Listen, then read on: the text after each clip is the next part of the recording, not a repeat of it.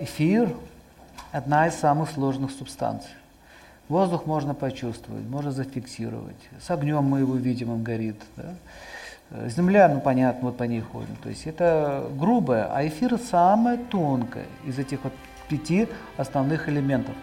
Поэтому мысли – это одно из больших, э, самых загадочных загадок, что первично, что вторично.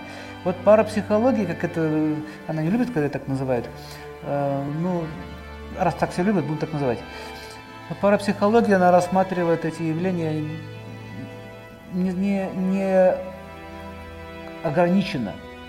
Поэтому с помощью мысли можно делать многие вещи. Все наши проблемы, провалы в бизнесе и во, все, во, во всем остальном, в личных отношениях. Вот заметьте, даже все-все вот эти проблемы с экономикой в компании крупных, из-за чего начинаются? Отношения. Кто-то с кем-то по большому счету что-то не поделил. И все рушится. Смотрите, мысль нечистая, все рушится. В отношениях любви какая-то начинается нечистота в мыслях, все начинает рушиться.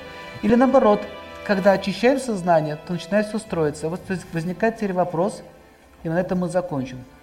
Что самое главное в нашей жизни, то, что дает нам не новое учение какое-то. Учение больше человечества не нуждается. Научились уже много чему. Не новая религия какая-то. Человечество нуждается в, в чистоте. Вот семья. Нет чистоты, нет семьи. Понимаете, и так во всем. Начиная от ячейки, заканчивая большим государством, цивилизацией, как хотите назовите и так далее.